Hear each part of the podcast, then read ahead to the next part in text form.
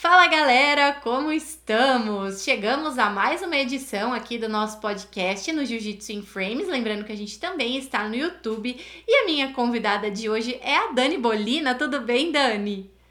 Tudo bem, tudo bem.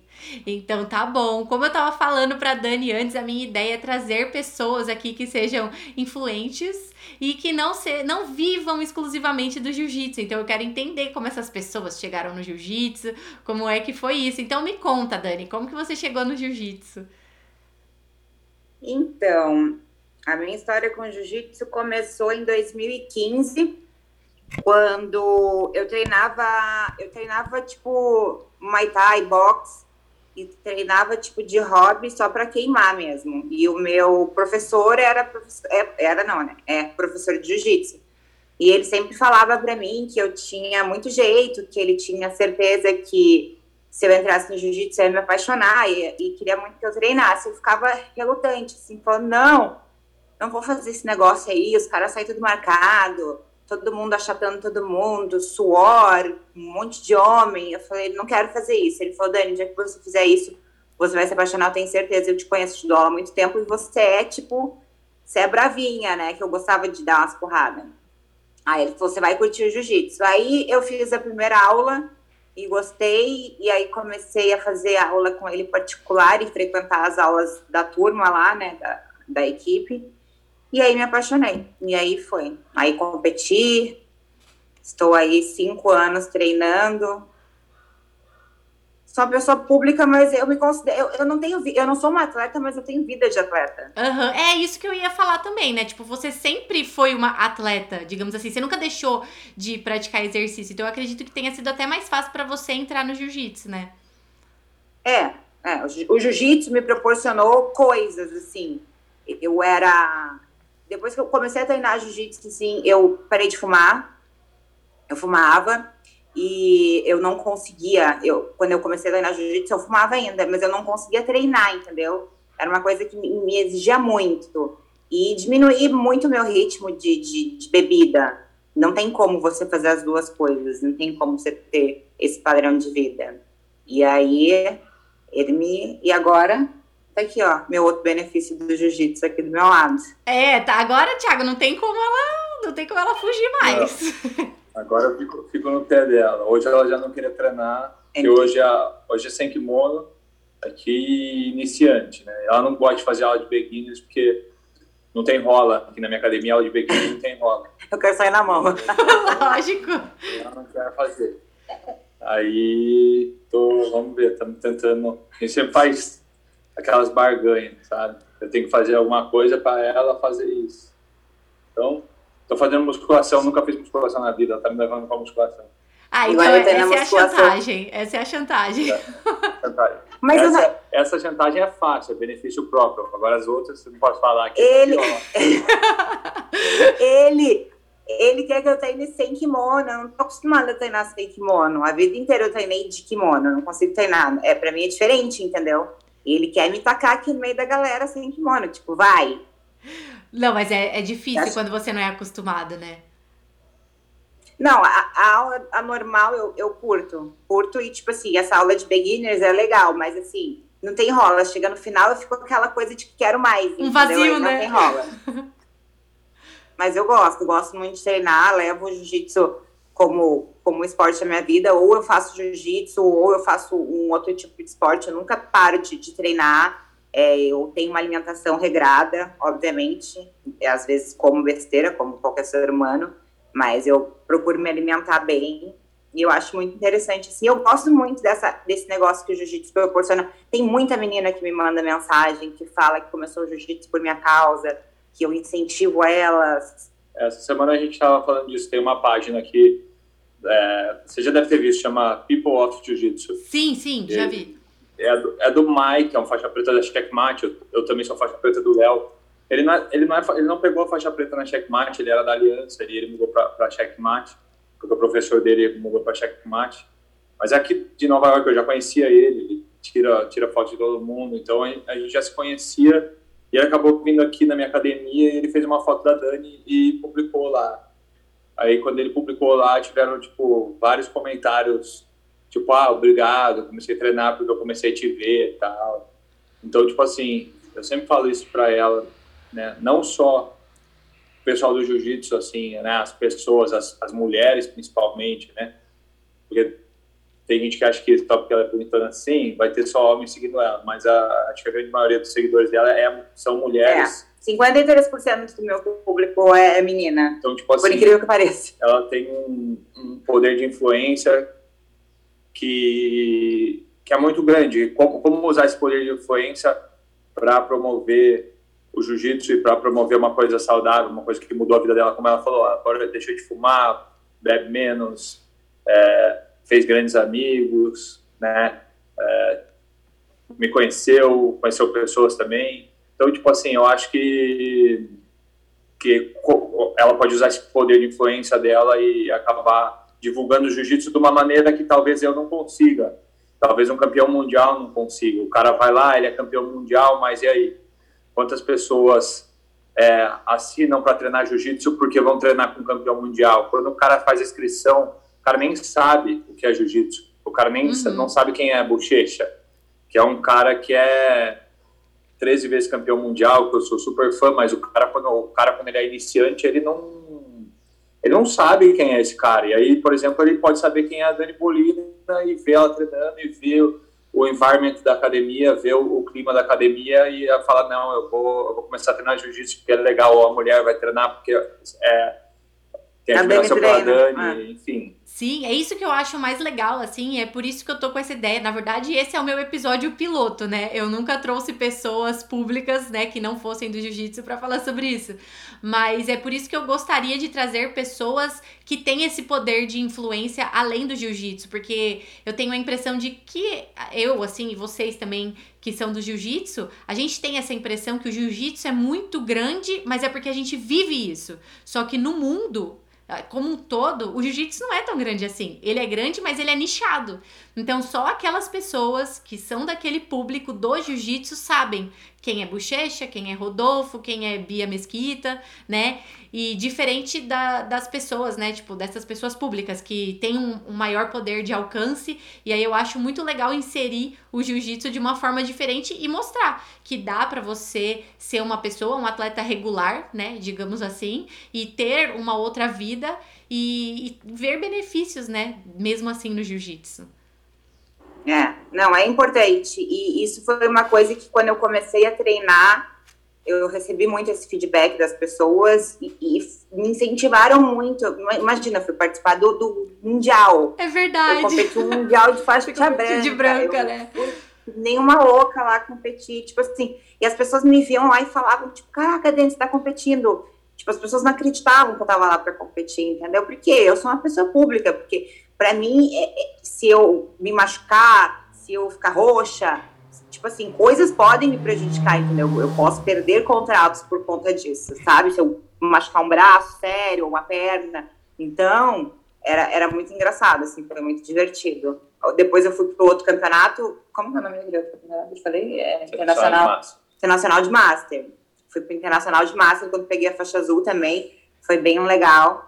E é muito legal, as pessoas me, me, as pessoas me passam, assim, uma coisa boa, sabe? Tipo, as pessoas me incentivavam de verdade. Falavam, Dani, você vai competir. Hoje o Thiago ainda falou, você vai voltar a competir. Eu falei, não, não vou voltar a competir. Eu volto a treinar, competir. Vai competir é sem muita kimono. pressão. é muita pressão, Deus livre, é muita pressão psicológica. É muito difícil, mas é gostoso. É que você tem que curtir, né? Se você se sente muito pressionado, eu passei... nem... Eu tô velha, gente. Tô com 37 anos, deu já, né? Eu posso só treinar já que tá bem. É que a carcaça não, não aparenta 37, né? Então a gente quer que você lute de adulto. Não, não. Eu vou, eu, vou, eu, vou, eu vou me manter aqui. Eu treinava aí com, com o Márcio, agora eu vim pra cá, vou ficar com o Thiago. A gente, a gente tá morando pra cá agora. E aí eu vou me manter, vou, eu, até a faixa preta eu chego. Agora competir eu já não prometo mais. E como que tá essa, a sua faixa azul? Tá quase, Thiago? Minha como que tá? Azul. Ah, agora vai ter que esperar um pouco, né? Eu falei com o Márcio, professor dela, muito gente boa, amigo meu também.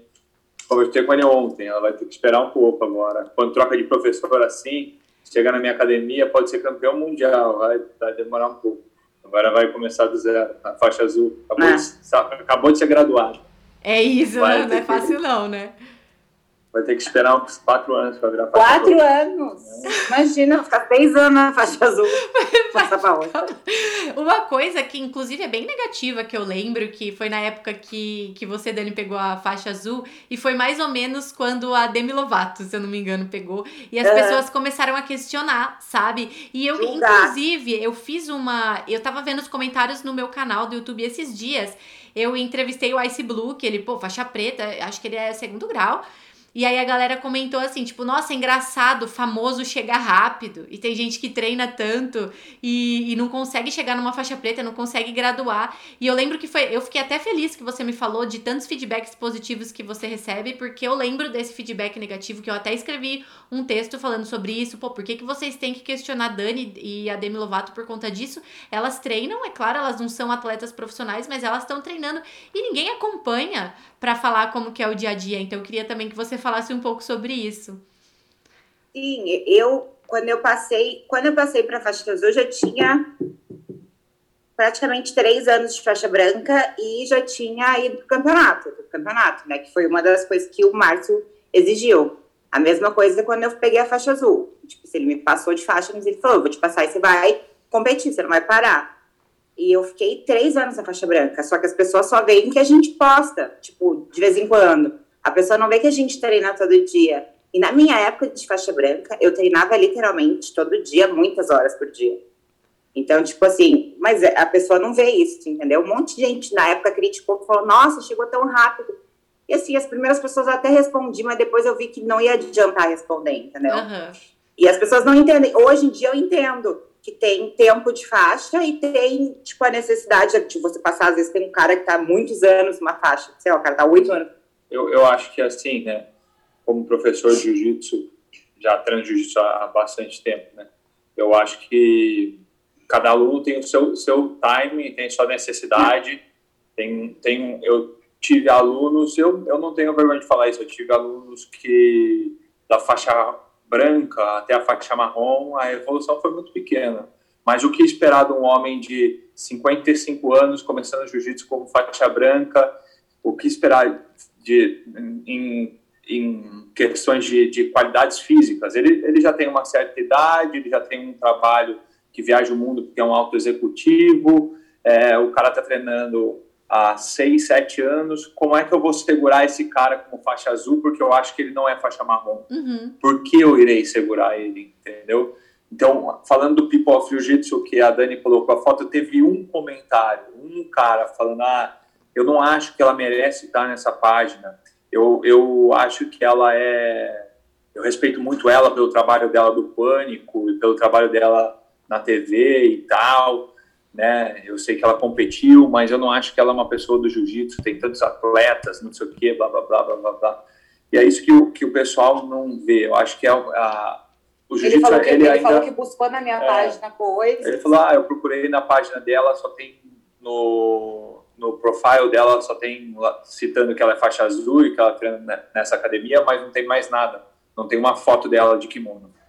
Então, esse é, eu acho que é um faixa preta, não conheço, mas eu acredito que ele seja um faixa preta. E eu acho assim, você vê, né, um cara que é faixa preta, que vive do jiu-jitsu, deveria estar tá exaltando o fato dela estar tá, é, divulgando o jiu-jitsu, né? divulgando Sim. a arte. Hoje, o meu ideal de vida, eu fui atleta, eu lutei no UFC, eu tenho um contrato com o Bellator, eu tenho minha história, mas independente disso, hoje eu, eu, eu achei o meu prazer. Não, né? é, eu, eu achei o meu prazer. O meu prazer é tentar espalhar o jiu-jitsu pelo mundo, porque eu sei o que o jiu-jitsu fez para mim. Uhum. Se eu tô aqui hoje, eu moro nos Estados Unidos, faz, faz seis anos que eu moro aqui, eu tenho uma mulher maravilhosa. Se, se, se tudo que eu tenho, eu, eu recebi do jiu-jitsu, de uma maneira, veio através do jiu-jitsu. E eu sei o que o jiu-jitsu fez para minha vida. Então, hoje, o meu ideal de vida é divulgar o jiu-jitsu. Então, quando, quando você vê pessoas igual a Dani, igual o Cauã Remo, que eu nunca treinei com ele, mas falam que é, que é casca grossa, você vê um Paulo Zulu, o Sérgio Malandro, a Dani Lobato, é, tantos outros caras aqui na academia do Renzo, hoje eu treino no Renzo, tem tanta gente famosa que vem treinar aqui, ator de Hollywood, que você nem sabe o que é faixa preta, e o cara é faixa preta. Sim. E é tão... E é tão eles são tão importantes, porque não é só você ser duro, você ser atleta, você ser competidor. O jiu-jitsu não vive disso. Eu não vivo disso, eu não quero um competidor aqui na minha academia. Eu quero minha academia cheia de cliente, porque eu vou melhorar a vida de um monte de pessoa, Uhum. vou ganhar dinheiro, lógico, eu não sou bobo, e vou conseguir é, melhorar a qualidade de vida, vou conseguir melhorar a confiança. Eu vejo as mulheres chegando aqui, eu tenho uma turma de mulher, era maior antes do corona, deu uma diminuidinha, agora está voltando. Mas eu vejo as mulheres chegando aqui inseguras e saindo daqui olhando nos seus olhos, saindo daqui sem medo de se, se, se colocar, se expressar. E vejo homens também, vejo bastante homem inseguro chegando aqui e, e tendo essa segurança. O Renzo fala uma coisa que é 100%, eu concordo 100% com ele. A gente vende é confiança. Sim. A gente vende o negócio do cara chegar e mudar a vida dele. É o que você falou, a gente vive jiu-jitsu o tempo todo, então a gente sabe o que é o jiu-jitsu. E aí tem um monte de, de pessoa que questiona alguém que pode ser um puta do negócio pro jiu-jitsu para ele, porque ele vive, entendeu? Só porque, por conta do que, não sei se é porque as pessoas famosas elas atraem mais atenção e as pessoas ficam É meio mais que fácil, boicotando, é mais fácil, é a crítica, é mais fácil apontar o dedo. Então, tipo assim, eu acho que é, que é, que é bizarro isso, entendeu? Tipo, ela tá treinando há seis anos e ela é faixa azul ainda. Se eu Sim. der a faixa roxa pra ela amanhã, por merecimento, ela merece. Tempo de treino, São seis merecimento anos, tal. afinal. Mas, Até a- mas amanhã vai ter, vai ter nego falando, vai ter nego falando que ela não merecia, que ela não treina. que É, ela os isso, meus amigos, os meus amigos, de- os meus colegas de treino da minha época estão tudo na marrom. Então, mas é porque também cada um tem o seu objetivo no jiu-jitsu. Então, tipo assim, se o seu objetivo é Não, mas eu, eu, competir. também- eu te- teve uma época que eu fiquei mais, mais afastada, assim. E Teve é uma época que eu normal. fiquei meio intensa e teve uma época que eu fiquei mais treinando de vez em quando, assim. Não tava naquela intensidade de todos os dias. Uhum. É, é Mas, normal, é. assim, aqui cada um tem o seu objetivo no meio do jiu-jitsu. Tem gente que entra pra competir, a graduação dele vai ser julgada de uma forma, tem gente que entra por qualidade de vida e vai ser julgada de outra. Então, assim, Sim. é, como o Thiago Era falou, isso que a gente tem como- tava falando, que a gente É. entende o processo de cada um. Cada um é, É. um processo. E outra, você, tipo assim, é, como a gente falou também desde o início, o seu principal foco na vida não é o jiu-jitsu. Você tem outros trabalhos e você precisa, eu acredito que, por exemplo, no seu Instagram, que é uma coisa totalmente comercial hoje, você precisa fazer entregas, então você provavelmente trabalha com marcas e você precisa fazer essas entregas, então você tem que saber, inclusive, é, como dividir isso, né, na sua rede Sim. social. Não pode ser só jiu-jitsu. Sim. Não, mas eu, eu, eu não tenho muito esse problema. Eu posto sempre e sou o tipo de pessoa, sou bem largada, assim. Posto descabelada, posto com a cara roxa do jiu-jitsu. Não tenho esse problema de só aparecer bonita, linda e maquiada, porque meu Instagram é bem meu dia a dia mesmo. Então eu não tenho esse programa, esse, esse programa, esse problema. Mas eu não, eu não tenho, tipo, como é que fala? O jiu-jitsu não compete com, com a minha, com o meu trabalho, assim. O jiu-jitsu, ele agrega, Uhum. ele agrega. Hoje eu tô conversando com você. É uma forma de divulgação, entendeu? É uma forma de me divulgar.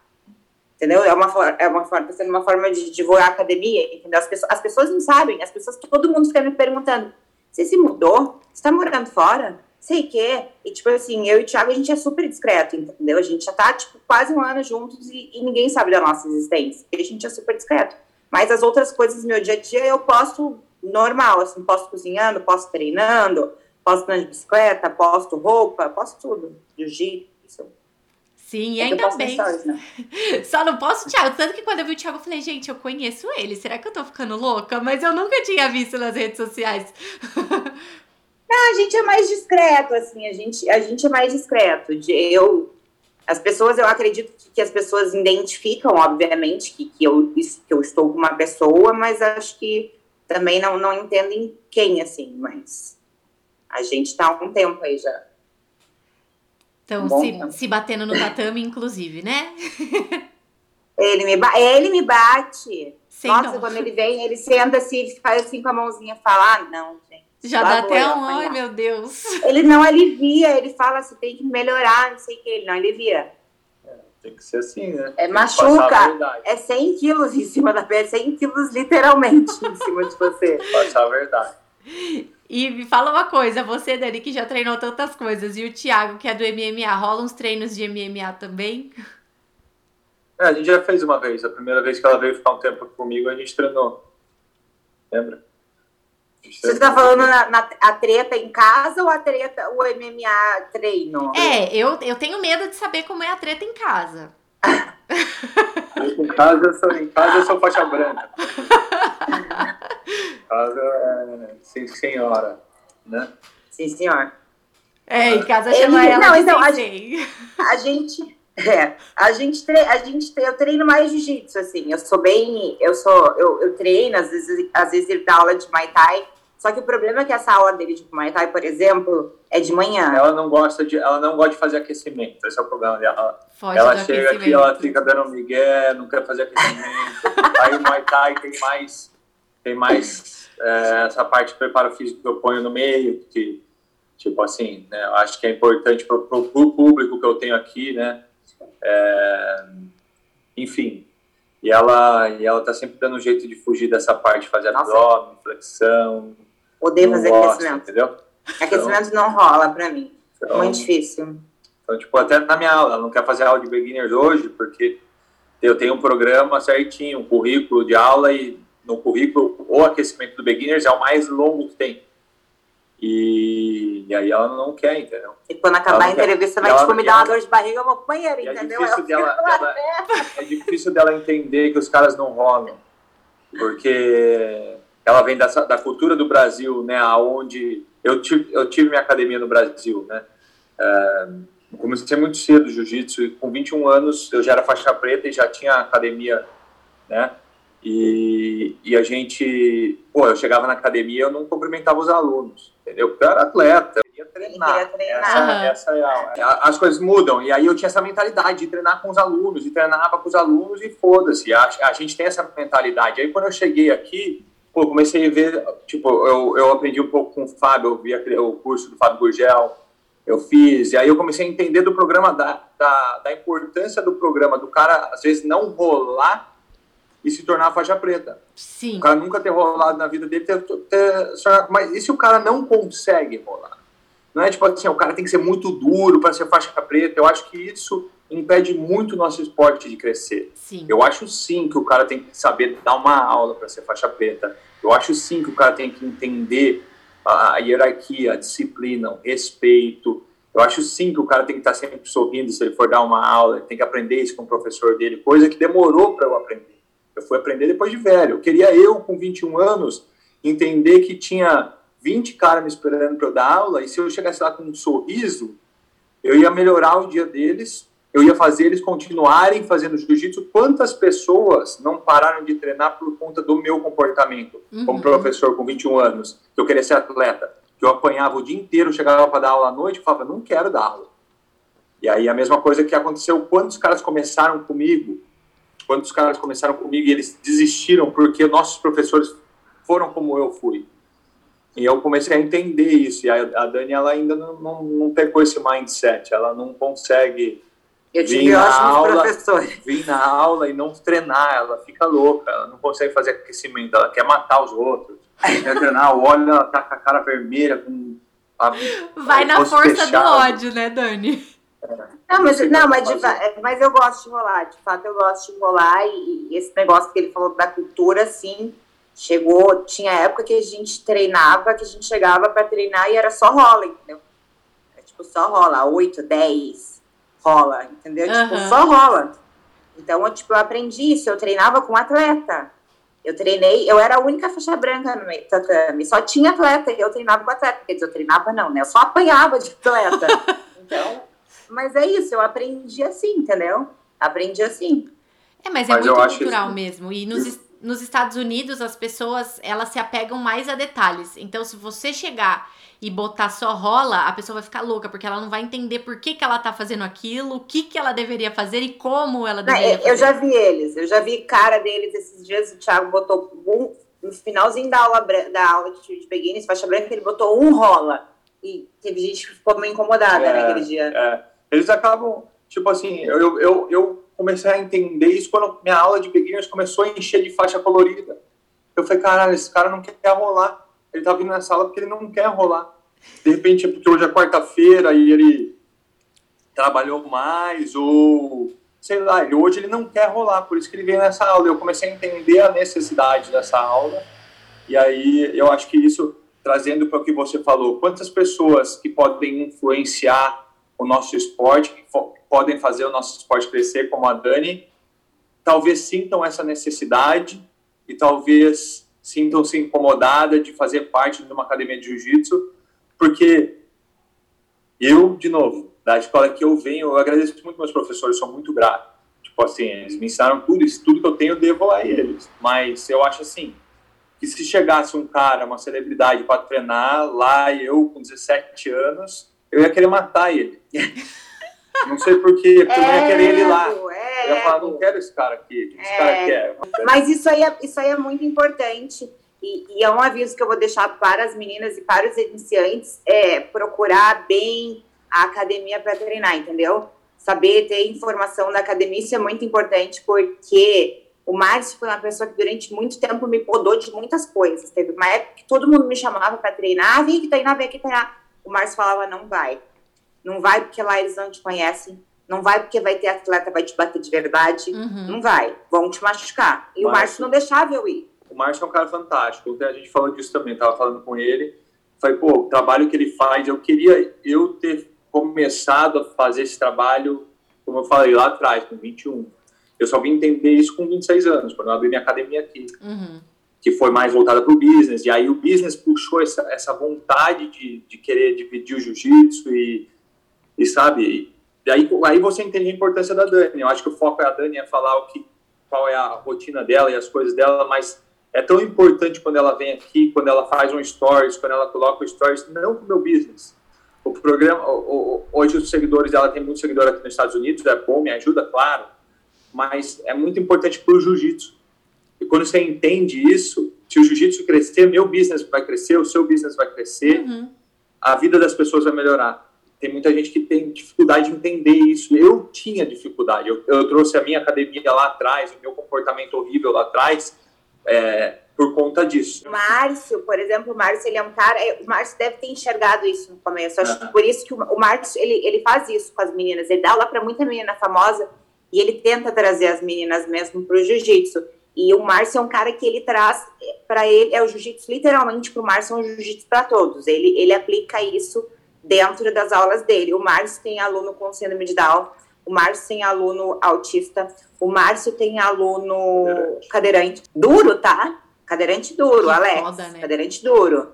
Então, o Márcio tem aluno que tem aluno que não tem uma perna, o Márcio tem aluno, aluna que não tem é, braço, o, o Márcio tem aluno. Eu falei autista? Falou. Autista. Então, tipo assim, o Márcio ele, fa ele faz, ele desenvolve um método, a metodologia dele de aula, de ensino, ele aplica para todo mundo, mas cada um com a sua limitação, ele entendeu? Ele coloca todo mundo na mesma aula. Então é impressionante ver isso. É isso que mais me chamou a atenção quando eu, quando eu tive a oportunidade de treinar com ele. Falei, caraca, olha como ele conseguiu incluir todo mundo no mesmo tatame. Eu rolei lá, eu me machuquei rolando lá com um moleque muito duro, muito duro. Tava no mesmo tatame que tinha um menino que tinha uma limitação física. Cadeirante, Alex entendeu? Duro também. Então, muito duro, claro, é, seguindo a, a, a, necessidade dele, certo? Mas quando você vê isso, você fala, cara, tem pessoas especiais no jiu-jitsu. E aí o Márcio é uma delas. O Márcio dá aula pra Dani, dá aula pra quem mais famoso, pra um monte de gente famosa, né? Mente gata, é. Então, tipo assim, qual é o poder que o Márcio vai conseguir é, exercer sobre a Dani para fazer com que a Dani divulgue o jiu-jitsu? Então, o professor, o cara que está alimentando a Dani, o cara que está alimentando o cara de Hollywood ou o jornalista. Cuidado que ele teve comigo, né? É, ele é muito importante. de qualquer ele jeito. é muito importante. Então, a gente do jiu-jitsu tem que, tem que ser grato e entender qual é a função dele, sabe? Sim. Acho é isso. Porque imagina se ele me coloca numa aula, na primeira semana eu vou lá e me machuco nunca mais. E aí a pessoa vai falar, nossa, eu tô indo jiu-jitsu, vai falar, credo, fui numa aula, foi horrível. Então, eu acho que tem que ter esse cuidado com os alunos, tem que ter esse cuidado com a escola, do lugar que você vai. entendeu? Realmente um treino de atleta é diferente de um treino de, de pessoas normais, entendeu? É muito, é, a pessoa tá lá treinando porque é o ganha-pão dele, porque ele é competidor, entendeu? Diferente de mim que passei o dia inteiro fazendo um monte de coisa e cheguei lá e quero, tipo, só rolar e sair na mão, entendeu? A pessoa uhum. vai vir para me arrancar meu pescoço. Então, as pessoas têm que ter noção de quem coloca com o quê, porque as experiências têm que ser, é, tipo, têm que ser legais, têm que ser agradáveis, entendeu? Não pode ser um massacre. Se fosse um massacre, eu não ia estar aqui hoje, entendeu? Então, Exato. isso foi, foi muito do, tipo, foi muito dele, entendeu? Hoje eu treinar e hoje eu ser faixa azul e hoje eu continuar desenvolvendo isso, continuar, querer continuar levando para as pessoas é isso, que o jiu-jitsu é um esporte que é literalmente para todos. Eu vejo idosa treinando. Eu acho muito Ai, lindo aqueles amo. vídeos das senhorinhas treinando, criança, agora vai ter aula de criança, que é um monte de cotoquinho treinando, é demais, gente. É demais e são coisas que, tipo assim, eu acho importante para criança, para desenvolvimento, eu acho importante para a mulher, para proteção mesmo. Uhum. Para proteção. É importante para adolescente, para percepção, para pensar, para cabeça, para doutrinação, para respeito. Quando você enxerga, uh, tipo assim, quando você vê, para mim, né, quando eu vejo o aluno entrando aqui, eu vejo o, a jornada dele, você sentiu isso, eu sei que você treina né, tem um tempo, a Dani sentiu isso também. Não, é, não tem preço para mim, hoje, a melhor sensação hoje, se você falar para mim, olha, você prefere ganhar todos os campeonatos esse ano, voltar do MMA, sei lá, e ganhar tudo, ou você prefere, hoje, eu acho que a minha missão de vida é ver meus alunos, é ver essa mudança, é estar com meus alunos. Eu almoço com meus alunos todo dia. Eu adoro ficar assistindo aula de criança, não sou eu quem dou aula de criança, eu sempre fico assistindo. Bom, eu acho que é, tipo assim, é, é, é fantástico ver as crianças. As, eu vou te mandar uns vídeos depois. Me manda, eu amo, é gente. Eu fico. É demais. Eu tenho vontade de agarrar, eu nunca ia conseguir dar aula pra criança. Não, é demais. As menininhas de kimono rosa, as mães fazem trancinha, elas vêm todas, tipo, é muito demais. É muito fofo, né? É e aí você vai tendo bons exemplos. Então, por exemplo, o Renzo, que é um cara que tem uma das maiores academias de jiu-jitsu do mundo. Se você, quando você olha ele, ele para para mostrar a posição. Eu já tava, eu tava no, Havaí com o Renzo, né? Um cara passou uma vez na praia, passou duas vezes na praia, passou três vezes na praia, tipo, passou, olhava, passou, olhava. Aí uma hora o Renzo falou, porra, acho que ele quer falar comigo. Aí ele falou, ô campeão, vem cá. Aí eu falei, caralho. Ele falou, você não lembra de mim? O Renzo falou pra ele, você não lembra de mim? É. E o cara, mestre! Ele nunca viu o cara na vida dele. Aí o cara falou, mestre, não sei o que. Aí o cara tava querendo chegar. É, o cara queria, queria chegar. Não sabia como. Daí ele falou, pô, daí o cara começou a falar, pô, eu vi aquele, como você finalizou o cara na luta. Ele falou, peraí que eu vou te mostrar. E começou a mostrar na areia. Animal, animal. Você vê ele mostrando a posição na academia no chão, no restaurante, em qualquer lugar. Então você vê que caras assim, quão importante eles são pro jiu-jitsu. O Renzo, o Renzo é demais, gente. Pensa que eu já conheci todos. Conheci Demian, conheci Renzo vai ser de cara que todo que mundo... são, são diferentes, não né? É, são, são pessoas que, especiais. Que levam mesmo. Então, acho que se, você, se a gente usar esses exemplos e ver, tipo, pô, o Renzo ama dar aula. Ele não dá mais aula na academia dele porque ele tem vários negócios, mas você vê quando ele tá lá, ele, aquele é o prazer dele. Aquele negócio, apesar de ter sido muito importante para a história do jiu-jitsu na competição, no MMA, e levar a família Grace e, e, tal. Se hoje a gente treina jiu-jitsu é por conta deles, pelo que eles fizeram, pelo que eles passaram. Enfim, hoje a gente entende isso de uma maneira diferente. É uma herança, é uma herança, né? herança deles. É uma herança que eles e aí, e aí quando você vê ele ensinando com aquele amor, quando você vê que todas as celebridades que vêm para Nova York param para treinar na academia dele, e você vê a import, tipo assim, o, o respeito que as pessoas têm por ele, você fala, cara, eu quero ser assim. Ah, idolatria, quero, né? É, o Renzo passa o povo assim, ó, tipo. É, eu quero ser nem assim. Pisca. É muito louco. Eu quero ser né? assim porque, porque é isso que eu quero pro jiu-jitsu. E ele é super acessível. Ele é super acessível. É muito louco, assim, o Thiago, que é do interior, e eu também, assim, eu acredito que ele também já deva do ter. Do mesmo passado... interior. Do mesmo interior. Opa! Do mesmo, derrubei. Do mesmo interior, vocês Nós dois. somos do mesmo buraco. Cidade de primeira, né? É, eu acredito que pra gente isso era uma parada muito distante, né? Tipo, a gente conhecer essas pessoas, a gente ter contato com essas pessoas, a gente via essa galera assim como, tipo, pedestal. A gente botava essa galera no pedestal e ter a chance de conversar com essas pessoas e ver, tipo, como eles levam o jiu-jitsu a sério, como eles procuram, tipo, é, mostrar o jiu-jitsu pro mundo de uma maneira positiva é incrível, Mas- assim. E, e o Thiago tem a chance de treinar com os caras, Pois é. treina com os É, caras, Eu lembro a primeira vez que eu, a primeira vez que eu treinei com o Shogun, lá no Demian, né? Eu já tava treinando com o Demian, o Demian me ligou. um dia. Eu lembro o dia, o dia que, o, que o treinador do Demian me ligou, me convidando para treinar com ele. Me deu dor de barriga. Eu já tinha lutado no UFC, mas me deu dor de barriga, porque era o Demian. Eu Falei, caralho, esse cara não acredito estão me ligando para me treinar lá. Eu Falei, tá bom. E eu já tinha, eu já tava no mesmo tatame que o Demian várias vezes, porque eu treinava na Checkmate, e o Demian ficou um tempo treinando com o Léo. Então, eu, tipo, eles já estavam lá, esses caras do jiu-jitsu também, o, o André Galvão, com esses caras assim, mais o Bochecha e tal. Mas foi diferente o Demian, né? Pela história do Demian no, no, no, no UFC, era o que eu queria pra mim também. Aí tocou meu telefone, era um treinador, eu falei, caramba. Aí um dia, eu comecei a lutar MMA, eu comecei a treinar jiu-jitsu porque eu vi o Shogun lutando no Pride. Meu pai assistia e eu via aquele maluco pisando na cabeça dos outros, eu falei, caralho, eu quero pisar na cabeça de Quero alguém. pisar na. Que maluco. Eu falei, eu quero pisar na cabeça de alguém. Daí eu ficava imaginando, eu entrando assim, batendo a mão na mão dos caras e, ah, que demais, né?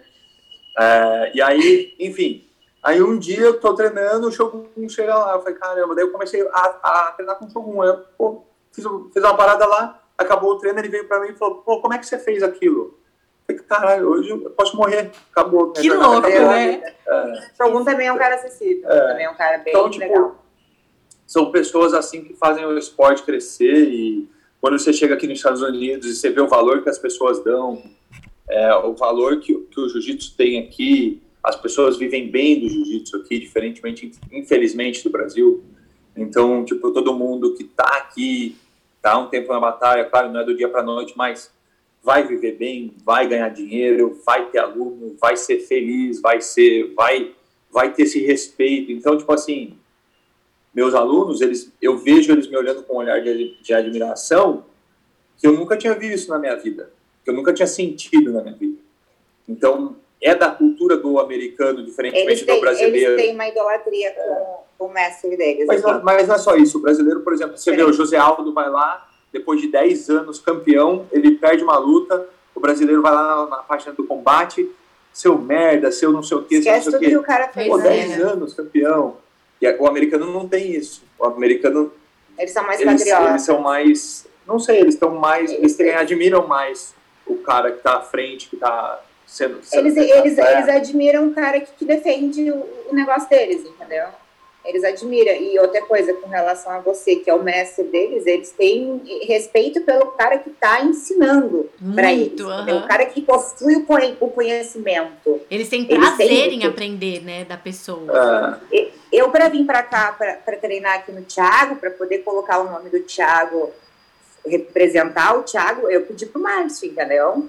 Falei, Márcio, o que você acha? Posso fazer isso? Márcio, nossa, lógico, Dani, isso aí vai ser uma honra.